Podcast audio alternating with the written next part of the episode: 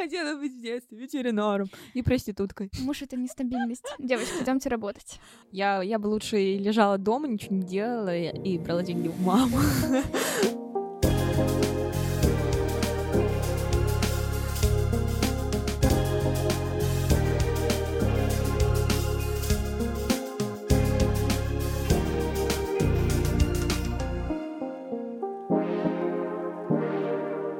А, Всем привет! Это подкаст «Потерянный возраст». Меня зовут Маша, мне 21 год. Меня зовут Таня, мне 22 года. И в этом подкасте мы обсуждаем, каково быть 20-летними и с какими проблемами мы сталкиваемся. Этот выпуск подкаста мы посвящаем теме работы. На какие работы мы устраивались, как мы меняли свои отношения и кем мы сейчас работаем.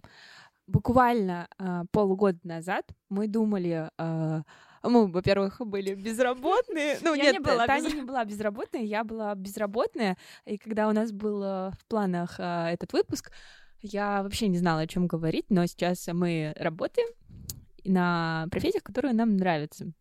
Давай сначала обсудим, как мы представляли работу до 20. Я никогда не хотела представлять работу, потому что я понимала, что это до конца жизни, что это надо всю жизнь просто а, приходить в одно место и работать. Я, я бы лучше лежала дома, ничего не делала и, и брала деньги у мамы. А кем ты хотела работать-то? Когда я училась в университете, Ну, до 20. до 20, Ну, какие, может быть, у тебя я были- мечтала быть ветеринаром. Кем ты хотела быть в детстве? Ветеринаром и проституткой. Я не знаю, почему. Я думала, там много денег. Ну, я думала, что моя э, профессия будет связана, наверное, как-то с digital, э, с... э, Не с журналистикой точно, а с digital, типа там э, копирайтер, маркетолог или что-нибудь из разряда SMM и так далее. Это до 20. Ну, это в процессе обучения, да. Вот в 20, 18, 19.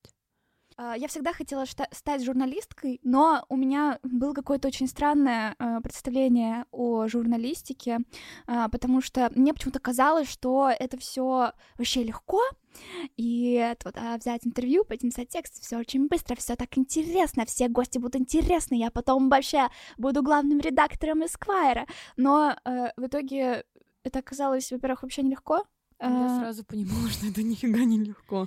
мне казалось, что для меня будет легко, потому что я очень любила писать, и я была очень общительной. Но оказалось, что нет, и что герои бывают неинтересные, что герои бывают сложные, что темы бывают неинтересные, и издания, в которых ты работаешь, тоже бывают неинтересные. Вот, поэтому, а, когда я поступила в университет, эти розовые очки э, быстро сняла, э, потому что в универе я начала как раз практиковаться по профессии, я работала на всяких депутатах, я работала на всяких официальных мероприятиях, э, ну, это была как подработка. Э, и я поняла, что журналистика в Самаре, она зачастую очень неинтересная, и меня это очень угнетало, и поэтому потом, У тебя случилось выгорание. да, у меня случилось выгорание, и за это еще очень мало платили, я такая, господи, что же делать? И, э, ну, из-за этого я хотела уйти из журналистики, я хотела пойти в SMM, помню, э, хотела уйти в рекламу, может быть, пиар, и всегда рассматривала какую-то такую смежную сферу, в которую часто уходят журналисты. А, но очень скоро я поняла, что это тоже не мое, это тоже все усугубило, потому что такая, господи, что же мне делать?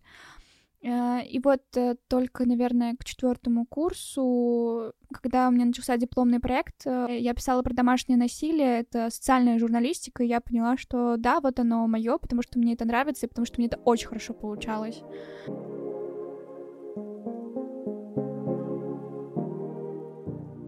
Ты типа пробовала по профессии работать?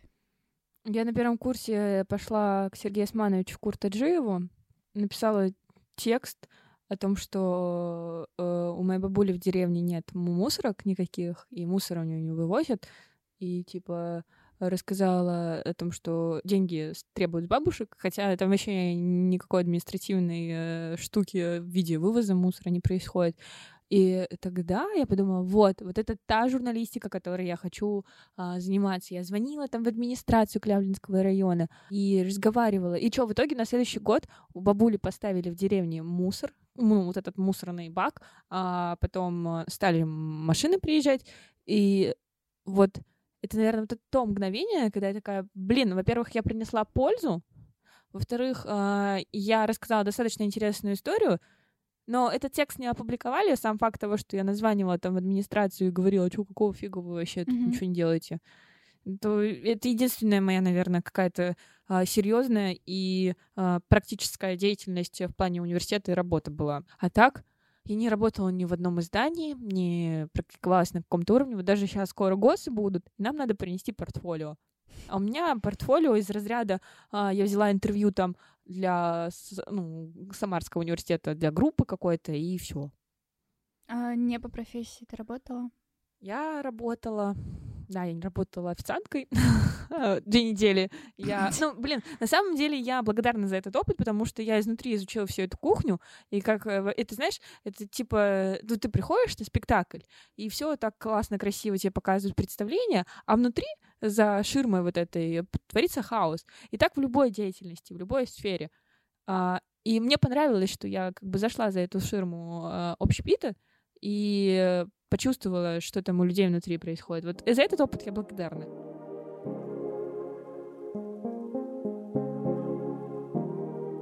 У тебя был какой-нибудь неприятный опыт? На работе Да. А, я работала в фотостудии, и я столкнулась с харасментом а, первый раз в своей жизни. А, У меня был э, директор, ему там типа лет 50, может быть. Он э, на работе сидел э, в Тиндере. Он постоянно подходил и нач... ну, начинал меня там трогать как-то за волосы, такой «Привет, Машуля, как дела?» И вот есть сериал «Утреннее шоу» называется. Мгм, мгм. И как бы там история такая про харасмент, и э, показано с двух сторон, что типа чуваку не сказали нет, вроде как бы девушка, и я не понимала, почему эта девушка не могла вовремя сказать нет, пока не оказалась на месте этой девушки. И я а, впервые в жизни в 20 лет столкнулась с тем, что а, стоит взрослый дяденька, лапает меня, и я не могу сказать, пожалуйста, перестаньте или что-нибудь в этом роде. И э, была такая ситуация, я... Короче, я не ношу лифчик, если вы помните из первого выпуска. Да, а я не ношу лифчик, и я сидела один раз э, с закапанными глазами, потому что у меня э, ноута устали глаза, и я вот э, сидела, отдыхала, и подходит мой директор и такой, там посмотрел типа в глазки, потом отходит и говорит, хорошая у тебя грудь, ее надо обязательно пофоткать у нас в студии. У меня просто земля под ногами обрушилась, все вокруг стало черное, и я почувствовала себя вообще какой-то использованный, какой-то грязный, это вот ощущение того, что, блин, мама была права, что надо носить лифчик и так далее. Мгм. Просто человек взял, внедрился в мое личное пространство, и буквально через недели-две я уволилась. У меня случилась такая штука. Наверное, сейчас происходит, типа, я не понимаю, кем быть вообще в этой жизни. Я сейчас заканчиваю четвертый курс, э, получаю диплом журналиста, и, типа, у меня нет никакого опыта в журналистике, у меня нет никакого опыта в SMM, в digital и так далее. И я не уверена, что мне это подходит и нравится. И я работаю вообще в сфере культурных инициатив. Я работаю комьюнити-менеджером, там, слэш-администратором и как-то, ну, арт-менеджмент тоже. То есть я перешла как бы в культуру больше и в развитие каких-то социальных штук э, на городском уровне. Из разряда устроить лекцию, устроить э, какое-то м, какое-то событие в городе, на которое будут приходить люди и коммуницировать с ними постоянно. Вроде как бы это смежная журналистика, потому что коммуникация и так далее, а вроде как бы и нет. Но сейчас я работаю в нулевой комнате, это вот э, центр современной культуры, и мы существуем на грант в год. Что случится после декабря 2022 года, я не знаю. Куда я дальше пойду, какой у меня опыт будет. А Ты бы не хотела дальше в этой сфере развиваться просто? Я, я планирую переезжать в Питер весной. И я не знаю, есть ли там такие институции, места, и хватит ли моего регионального опыта на такой большой город. И есть ли у меня вообще набирается ли какой-то опыт. Потому что я чувствую, что Ну да, я там научилась, не знаю, более грамотно общаться, ну, учусь, по крайней мере, тоже сейчас в процессе работы, грамотно общаться с людьми, а, как-то создавать мероприятия, но вот это вот ощущение пустоты, это не, не, не как у тебя, там ты начинаешь учить э, рекламные тексты и развиваешься в них, а потом хоп, и ты умеешь рекламные тексты писать. Ну, у меня больше какая-то такая ну, короче, мне кажется, у меня больше не практическая деятельность. Короче, эти софт-скиллы, uh, как их называют. Угу. Я не знаю, что делать. Мне нравится моя нынешняя работа. Меня она устраивает вполне. Коллектив меня устраивает более чем. Нравится место, в котором я работаю. Я живу за 30 минут от своей работы на такси, если ехать, а если ехать на автобусе, там минут 40. И меня не удручает вот эта вот дорога. Uh-huh. То есть это, мне кажется, показатель того, что меня, я не устаю от этой утренней дороги, ехать в другой конец города. Но э, ощущение какого-то ежика в тумане, оно не пропадает. Мне кажется, что я, я просто вот... Я боюсь очень этого на самом деле, что вот декабрь наступит, куда я дальше пойду. Я так боюсь пойти опять э, в какие-то вот эти вот, э, не знаю, блин, в общий пит какой-нибудь, потому просто от безысходности. Мне кажется, я тебя понимаю, потому что у меня это чувство было на первой работе. Э, я устроилась в самарское издание, и, казалось бы, вот да, у меня есть работа, я там пишу тексты, казалось бы, я получаю опыт, я развиваюсь, там получаю зарплату, копеечки свои, а, но при этом а, у меня тоже, знаешь, мне кажется, у меня было вот это чувство безысходности, потому что я понимала, что это какой-то временный пункт, я, у меня был страх там остаться, и я понимала, что это временная работа, что это сто процентов временно. И Uh, и у меня не было почвы под ногами, я набрала себе еще две работы, одна профессия, другая нет, и я даже думала уходить в смежную сферу, я, короче, занималась производством рекламных видеороликов, я была креативным продюсером и uh, для видеоигр. И суть в том, что Э, я думала даже туда уходить. Uh-huh. Настолько меня угнетала вот эта работа в самарском издании, настолько меня страшило, что я могу там остаться. Я была настолько потеряна. Я хотела уйти в ту сферу, которая для меня совершенно незнакома, э, и в какой-то момент на моей работе стало так невыносимо, что, э, во-первых, я там все проплакала, мне кажется, и туалет, э, и курилку, и свое рабочее место, и в какой-то момент я поняла, что если я сейчас не уволюсь, то пипец, я оттягиваю этот просто момент. И когда я уволилась, э, очень вовремя нашлась работа та, на которой я сейчас работаю. Вот, подписывайтесь на горящую избу. Э, и вот только тогда у меня появилась какая-то почва под ногами. Потому что, э, во-первых, мне платят лучше. А, во-вторых, тут другой коллектив. На своей старой работе я обучала всему сама, а тут я получаю какой-то новый опыт. Я учусь там делать тесты, э, я учусь делать рекламные тексты, э, там очень много ништяков. Э, и у меня появилась почва под ногами. Я, я, у меня опять открылось это второе дыхание, что у меня все будет хорошо в журналистике, что в будущем я смогу стать редактором. И это чувство, оно появилось только когда я нашла вот эту работу. Ты не думаешь, что вот твоя вот эта потерянность как раз-таки из-за того, что эта работа временная, из-за того, что ты э, а, еще не нашла какое-то свое место и свою профессию. Я развиваюсь в какой-то творческой сфере, а творческая сфера это всегда супер нестабильно и супер э, непонятно. Если ты там э, работаешь, э, не знаю, или учишься на программиста, инженера, у тебя, у тебя, у меня есть ощущение, что там есть какая-то лесенка, хотя это тоже, это может быть чисто мое ощущение, стереотипное достаточно. У тебя есть какое-то поэтапное развитие, типа ты можешь сначала научиться вот этому, а потом через вот это вот этому, а здесь, блин, нет стабильности. Хоп, один день может все измениться просто. И твоя, твоя культура, твоя вот эта вот инициатива, твои мероприятия нахрен никому не нужны будут. И это всегда в нашей стране оценивается недостойно по деньгам. Просто, блин, нет ни одной какой-то стабильной а, отрасли, отрасли сферы, да, сейчас. И никогда не будет, и никогда не было, мне кажется. Даже если ты, блин, я не знаю, выйдешь замуж и будешь э, просто деньги получать, однажды может случиться так, что муж захочет развестись. Это тоже нестабильность. Муж — это нестабильность. Муж — это нестабильность. Девочки, идемте работать.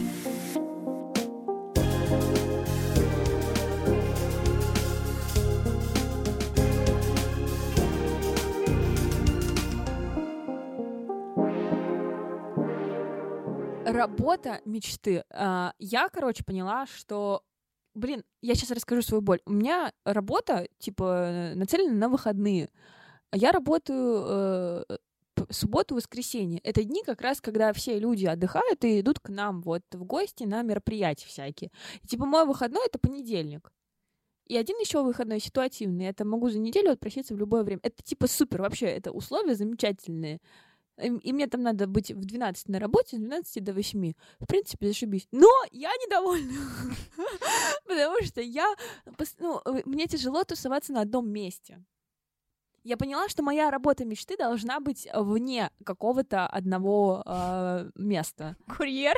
Нет, нику- ну нет. Я бы, наверное, вот моя работа мечты, это, наверное, где-нибудь там а какие-то клипы снимать, что-нибудь такое творческое, а, выезжать за пределы города, ехать куда-то и делать э, какой-то контент.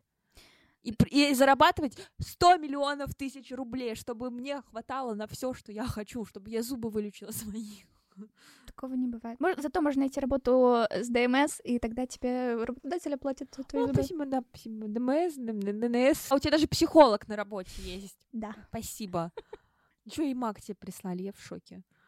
Да, я сейчас работаю на работе мечты. Я честно, я честно, я довольна. Ты я довольна счастлива. всем, да? Мне, знаете, что я вчера делала? Я вчера смотрела сериал, который еще не вышел, а, и писала на него рецензию, и мне за это платят. Честную рецензию, не купленную, понимаете, вообще. Я в восторге. Ну, я довольна нынешней работой, потому что, Но это не работа мечты. Так? блин, спасибо, да. Ну, я не знаю, как бы, что мне не хватает. Мне не хватает психолога, мне не хватает ДМС. Если бы мне э, нулевая комната предоставила психолога и ДМС, я бы там работала всю свою жизнь. Наверное, не знаю. Но еще моя работа мечты, наверное, была бы на себя. Типа, я, я бы хотела создавать что-то свое, а не на кого-то работать. Мне, мне не нравится взрослеть. Я хочу спрятаться, вот э, как моя кошка под диван, просто сидеть там всегда, чтобы меня никто не трогал. И не вступать в эту, в эту взрослую жизнь. Ну, чтобы у меня были деньги только. Я могла летать в Питер и куда угодно. Вот моя работа мечты. Сидеть под диваном и зарабатывать деньги.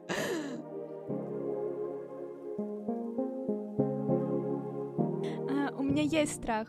Ам, Я постоянно э, боюсь э, не успеть и постоянно боюсь быть неуспешной. Я постоянно боюсь быть непродуктивной. Мне постоянно страшно, что вот то, что я сейчас делаю, я в этом не развиваюсь, и то, что вот э, не будет какого-то дальнейшего развития, не будет карьерного роста. Это мой страх, потому что э, я боюсь делать неправильно свою работу. Ну, типа, у меня психоз какой-то на эту тему был, что я ничего Сходи не к успеваю. психологу со своей работой поговори на эту тему. Я уже сходила. Ну, периодически я себе напоминаю, что все хорошо, что вот руководитель есть, который меня хвалит, и нельзя все сразу делать идеально, потому что я работаю всего три месяца на этой работе. Вот. И просто страх, что я могу вот на одном этом месте застрять, и у меня какая-то у меня какой, какое-то в голове, знаешь, такое представление о работе, что я должна постоянно двигаться вперед, что я не должна стоять на месте, должна постоянно развиваться. Хотя развитие — это когда ты поднимаешься вверх, потом наступает плата, как лесенка. Вверх, плата, вверх, плата. Вот. А, а у меня нет, у меня как будто бы я должна просто напролом на эту гору лезть. И у меня из-за этого постоянно появляется страх, когда я вдруг расслабляюсь и даю себе отдохнуть, э, что все, пипец, я ужасный работник и никогда не буду успешной. Страх неуспеха. Во. Я всегда чувствовала себя какой-то особенной. Что у, у меня, ну, это, мне кажется, какое-то нормальное состояние человека чувствовать себя особенным. И это здорово. А, Потому что это всегда мотивирует, это всегда говорит о ценности самого себя как личности. Нет? У меня такого нет. Я, наоборот, считала, что я самая обычная, и пока я себя не сделаю необычной. А вот я всегда думала, что я особенная, что у меня все будет э, хорошо, а, и я там могу стараться и делать что-то, все наладится, и парня встречу, которого очень сильно люблю, и работа у меня будет, и все будет сказка, не сказка там, когда я там закончу университет, и все будет как-то налаживаться в гору, но это ничего не налаживается, и меня это очень сильно пугает я перестаю чувствовать свою особенность, уникальность, ну, опять-таки, из-за работы, потому что я сталкиваюсь с людьми, которые, типа, круче меня, которые умнее меня, интереснее и создают что-то прикольное. И э, мой огонек, он как-то тухнет, и я боюсь, что он потухнет вообще. Может, ты уникальная. И а, ты обязательно, спасибо. ты обязательно найдешь свою работу, Маш. Вспомни меня полгода назад. Таня, у тебя всегда было ощущение, что не ощущение, у тебя был опыт, ты всегда писала текст, а я что могу сделать? И я всегда думала, что я останусь так э, на этой профессии, мне, у меня не было ничего, у меня не было почвы под ногами. Помнишь, ты мне сама, типа, я тебе сама говорила то, что ты сейчас мне говоришь? А когда у тебя появится э, та работа, которая тебе будет нравиться и которая будет все твои закрывать потребности, ты это сама поймешь. Просто... Тут, тут не, мне кажется, тут не работа появится. Она никогда не появится по щелчку пальца. Надо всегда понимать, чего ты хочешь. Надо всегда понимать, чего ты хочешь, в чем ты хочешь развиваться, и, на, и найти какой-то свой путь, свою дорожку, я пока не нашла свою дорожку, даже если у меня сейчас есть какая-то работа, стабильность и деньги и так далее, это не всегда показатель того, что ты понимаешь, что дальше делать. Поэтому ходите к психологу, ребят. Это можно про каждый выпуск говорить. Это можно всегда говорить. Это во всех сферах жизни надо затрагивать, что единственное, с кем вы можете поговорить, это психолога.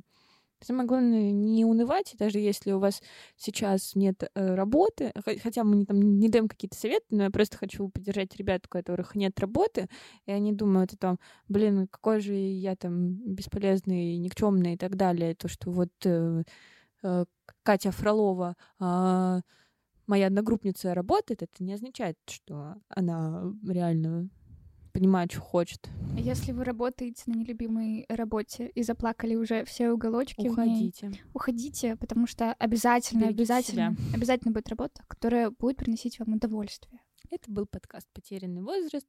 Мы все так же в потерянном состоянии, даже когда есть какая-то стабильность. И мне кажется, это будет всегда жизнь. Да. И всем спасибо, всем пока. Э, спасибо большое Денису Залкому, нашему звукорежиссеру оператору, СММщику, редактору, э, э, филантропу.